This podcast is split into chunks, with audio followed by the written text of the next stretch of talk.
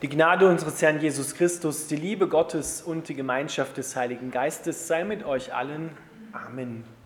Unser heutiger Predigtext steht im letzten Buch der Bibel, in der Offenbarung des Johannes im ersten Kapitel, die Verse 9 bis 17.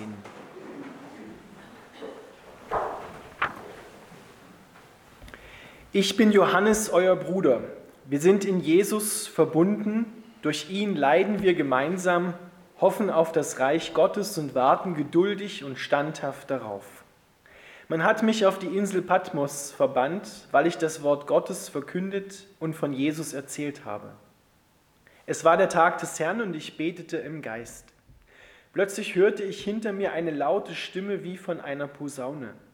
Sie sprach, schreibe, was du siehst, in ein Buch und schicke es an die sieben Gemeinden, Ephesus, Smyrna, Pergamon, Thyatira, Sardes, Philadelphia und Laodicea. Als ich mich umdrehte, um zu sehen, wer zu mir sprach, sah ich sieben goldene Leuchter, und mitten unter den Leuchtern stand der Menschensohn. Er trug ein langes Gewand mit einem goldenen Gürtel über der Brust. Sein Kopf und sein Haar waren weiß wie Wolle, so weiß wie Schnee. Und seine Augen leuchteten wie Feuerflammen. Seine Füße glänzten wie im Feuer gereinigtes Erz und seine Stimme war wie das Tosen mächtiger Meereswellen. Er hielt sieben Sterne in seiner rechten Hand und aus seinem Mund kam ein scharfes, zweischneidiges Schwert. Und sein Gesicht strahlte wie die Sonne in ihrer ganzen Pracht. Als ich ihn sah, fiel ich wie tot vor seine Füße. Aber er legte seine rechte Hand auf mich und sagte, Fürchte dich nicht, ich bin der Erste und der Letzte und der Lebendige. Ich war tot und bin lebendig für immer und ewig.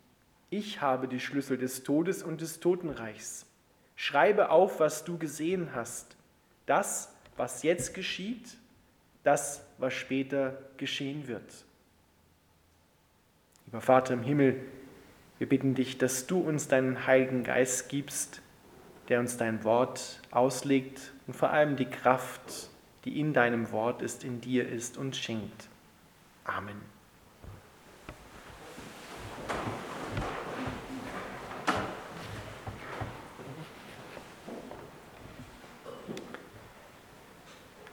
Ihr Lieben, das letzte Buch der Bibel, die Offenbarung, ist eine Offenbarung von Jesus Christus. So wörtlich beginnt dieses Buch.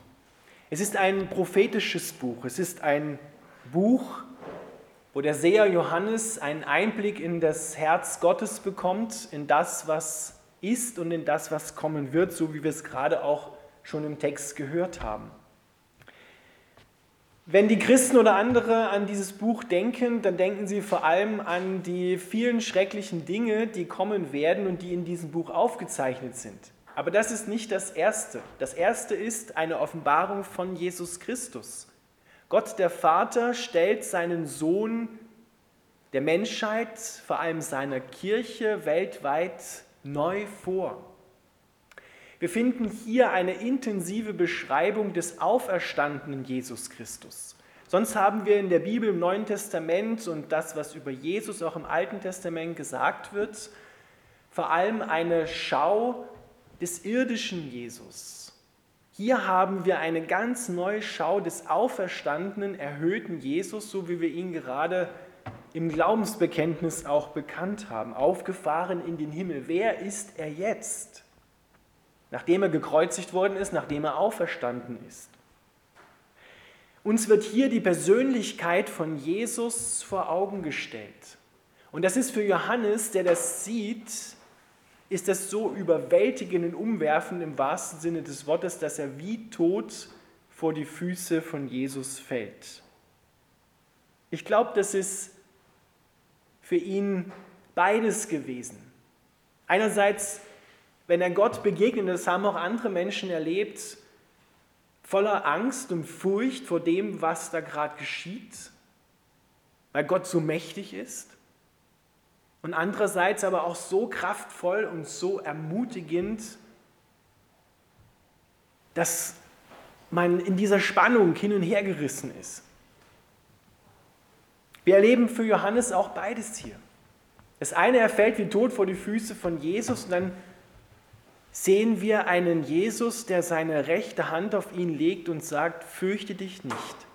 Auf der einen Seite so mächtig und auf der anderen Seite gleich oder gleichzeitig, nicht auf der anderen Seite gleichzeitig so liebevoll.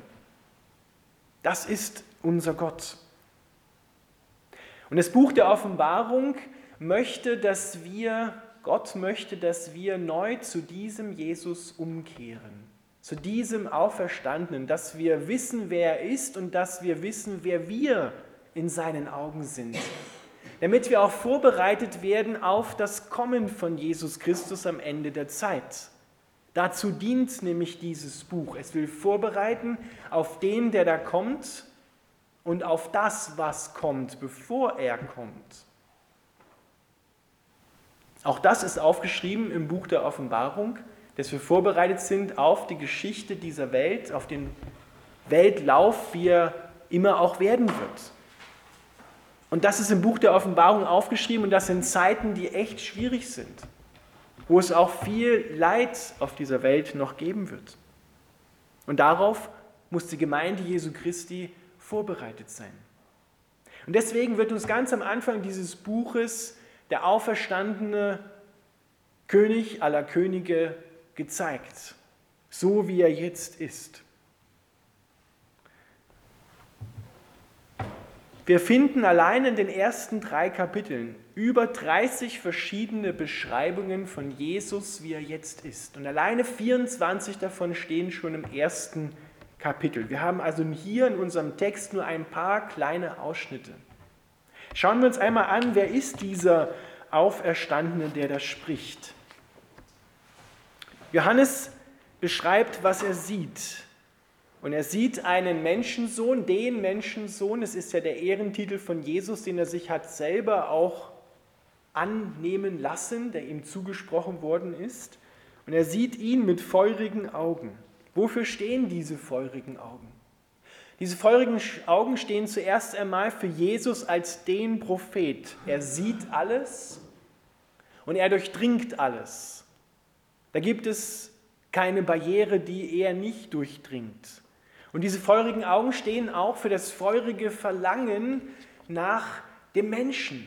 Gott ist so liebevoll, dass er überfließt und seine Liebe mit anderen, mit uns Menschen, mit dir, mit mir teilen will.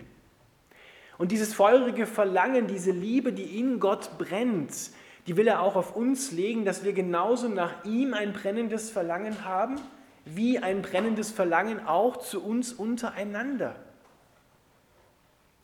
Und diese brennenden Augen, die durchdringen jede Finsternis. Die durchdringen alles, was der Liebe im Weg steht und brennen das auch weg.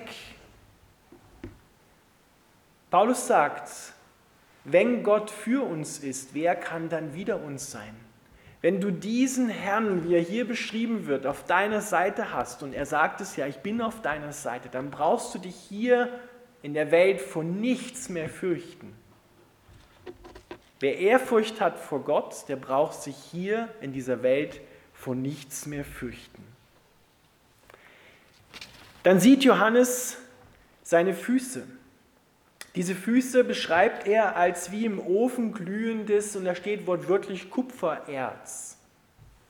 Und Kupfer, das war damals beim Brandopferaltar in der Stiftshütte, war, der war ausgeschlagen mit Kupfer. Und wenn da drin geopfert worden ist, dann glühte dieses Kupfer. Und genauso sind seine Füße. Sie stehen also für Gericht in erster Linie. Da, wo diese Füße hingehen, da wo Jesus hintritt, da kann kein Feind mehr bestehen. Da muss alles weichen. Da wächst nichts mehr auf, was das Leben und die Liebe dieser Welt kaputt machen kann. Dieser Jesus, der Auferstandene, der ist gleichzeitig auch der Richter. Er wird wiederkommen zu richten die Lebenden und die Toten. Und dieses Gericht ist eigentlich dazu gedacht, um aufzurichten, um letztendlich das Böse endgültig aus der Welt zu entfernen, sodass nur noch sein Königreich für immer besteht. Dann sieht er, dass dieser auferstandene, erhöhte Jesus ein langes Gewand anhat mit einem goldenen Gürtel über der Brust. Und das zeichnet ihn aus als einen Priester, als einen Hohepriester. Der Hebräerbrief sagt, Jesus hat als unser Hohepriester nicht ein Tier geopfert für uns, sondern er hat sein eigenes Blut geopfert, damit ein für alle Mal der Preis bezahlt worden ist für alle Schuld in Vergangenheit, Gegenwart und Zukunft. Und deswegen hat er diesen Ehrenplatz von Gott bekommen. Aus seinem Mund, sagt Johannes, geht ein scharfes, zweischneidiges Schwert. Dieses scharfe, zweischneidige Schwert aus seinem Mund ist das Wort Gottes. Der Hebräerbrief beschreibt es auch so. Es ist schärfer als ein zweischneidiges Schwert und es trennt Mark und Bein. Es trennt die Finsternis vom Licht. Dieses Schwert, mit diesem Schwert kämpft Gott für dich.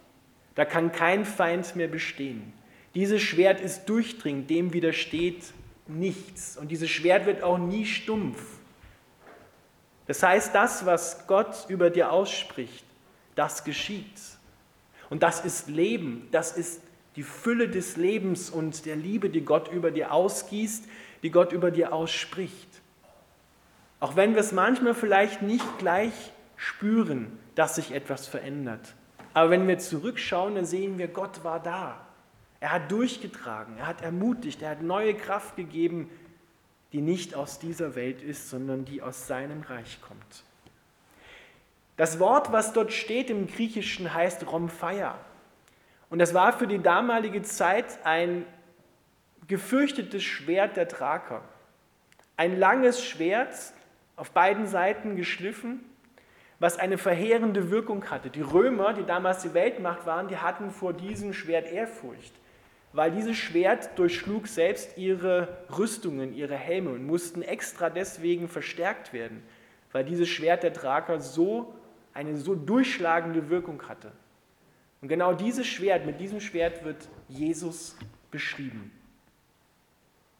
Und dann spricht dieser Jesus. Er sagt, ich bin. Kommt euch das bekannt vor? Schon im Alten Testament stellt sich Gott Mose vor und sagt, ich bin. Ich bin, der ich bin. Ich bin, der ich bin da. Und wenn ich da bin, dann geschieht etwas, dann verändern sich die Dinge, dann bleibt nichts so, wie es ist. Ich bin der gute Hirte, ich bin das Licht der Welt, ich bin das Leben, der Weg, die Wahrheit, ich bin die Auferstehung. Ich bin die Wahrheit. Ich bin der Erste und der Letzte. Ich habe die Schlüssel des Todes und des Totenreiches. Das bedeutet, Jesus hat alle Macht.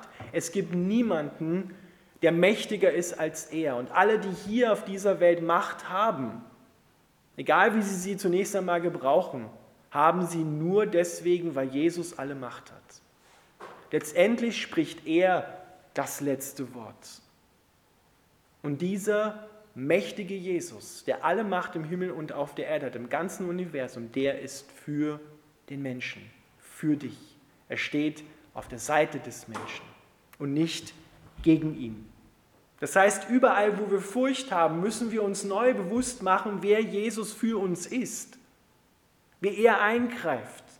Er ist nicht mehr der irdische Jesus, wie ihn manche sich so vorstellen als verklärten Jüngling mit einem weißen Nachthemd an, der so ein bisschen verträumt in den Himmel guckt. Das ist ein ganz anderes Bild, was hier gezeichnet wird.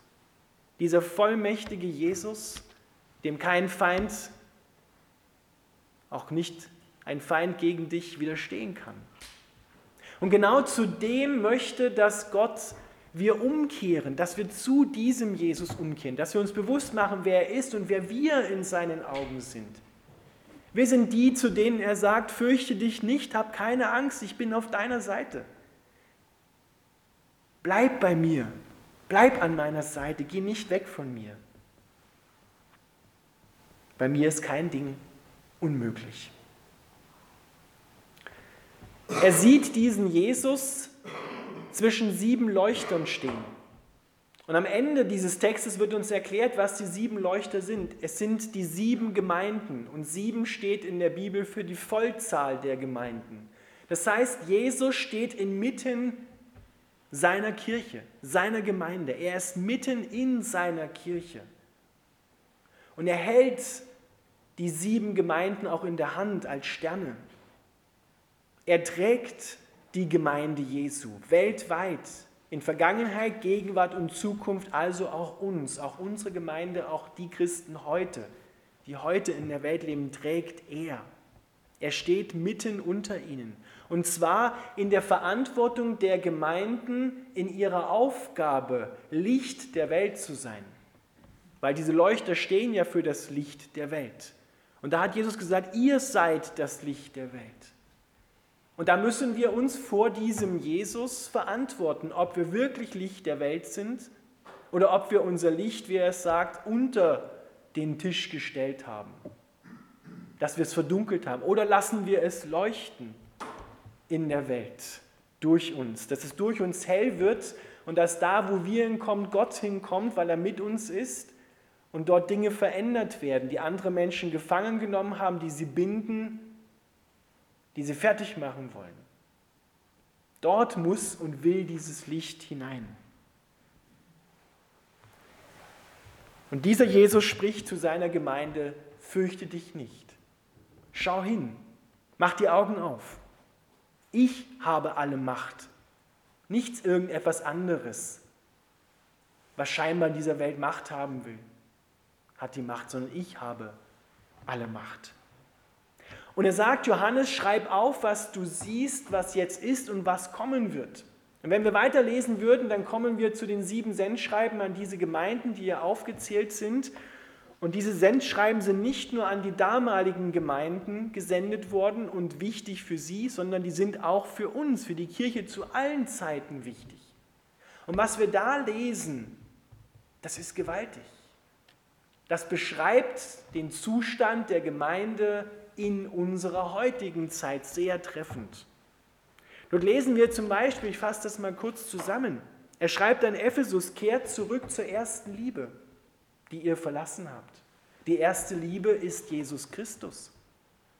Kehrt um zur ersten Liebe. Beschäftigt euch wieder mit Jesus. Lasst euch lieben und lasst euch erfüllen mit der Liebe Jesu.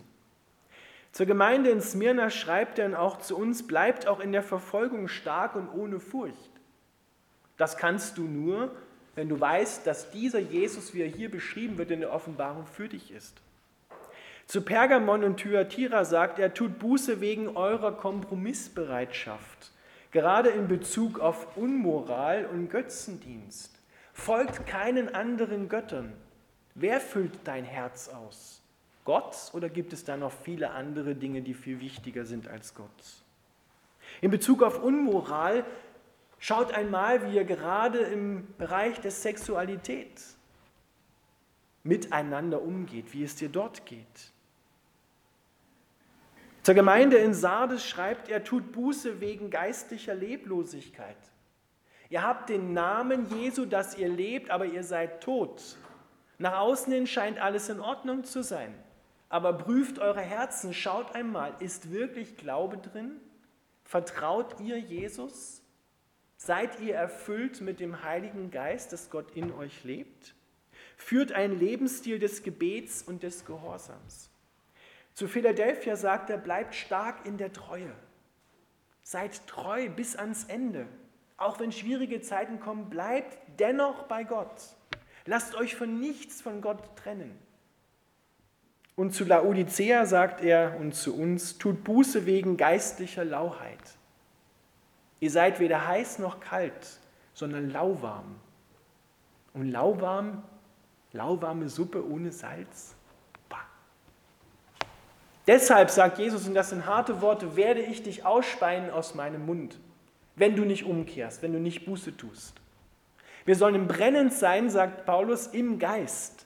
Wir sollen das Feuer des Heiligen Geistes so, wie es die Sehnsucht gerade des Liedes, was wir gesungen haben, auch in der zweiten Strophe ausgedrückt. Oh, dass dein Feuer doch bald entbrennte. Danach sehnt sich Gott, nach diesem Feuer, dass das Feuer des Glaubens, das Feuer des Heiligen Geistes neu in den Herzen der Christen entbrennt. Und dass wir die Gemeinschaft mit Jesus pflegen. Weil der Odyssea ist dieses Bild, was viele Künstler inspiriert hat, wo der Jesus vor der verschlossenen Tür steht und anklopft. Und die Klinke von dieser Tür, die ist da auf dem Bild nicht außen, sondern die ist innen. Die ist in deinem Herzen. Du musst die Klinke runter machen und musst diesen Jesus hereinbitten. Aber er klopft von außen und will hinein. Er will in dein Lebenshaus. Und das bist nicht nur du, sondern es ist die ganze Gemeinde vor Ort und weltweit, in der Jesus sein will. Und es ist erschreckend, dass dieser Jesus draußen steht. Gemeinde ohne Jesus. Der Evangelist Billy Graham hat mal gesagt, wenn der Heilige Geist mal für zwei Tage oder zwei Wochen, glaube ich, weg wäre, würden über 90 Prozent der Aktivitäten der christlichen Gemeinde weiterlaufen. Das sollte uns zu denken geben. Machen wir 90 Prozent ohne den Heiligen Geist und die restlichen 10, die darf er dann noch erledigen? Kehrt um, tut Buße, Lasst euch vorbereiten auf das, was kommt und auf den, der kommt. Das ist eine wichtige Botschaft für unsere heutige Zeit. Nicht nur für die Gemeinden damals, sondern für heute. Kehrt um und beschäftigt euch mit dem übernatürlichen Bereich. Beschäftigt euch mit diesem Jesus. Nehmt ihn auf in euer Herz. Und er wird es sein, der euch durchträgt. Denn ohne ihn, sagt er, können wir nichts tun. Und alles, was wir ohne ihn tun, ist dann demzufolge auch nichts. Da bleibt dann nichts mehr übrig, was Bestand hat. Er alleine hat Bestand und die, die an ihn glauben, haben Bestand. Die, die mit ihm gehen. Das müssen wir uns neu zu Herzen nehmen. Diesen Jesus müssen wir uns zu Herzen nehmen und uns bewusst machen, er ist nicht mehr der Gekreuzigte. Er ist nicht mehr der irdische Jesus, sondern er ist der auferstandene, mächtige Herr, der für dich ist und der zu dir spricht, Tag und Nacht. Fürchte dich nicht. Schau hin, ich habe alle Macht und ich gebe sie dir, dass du hinausgehst und es anderen weitersagst.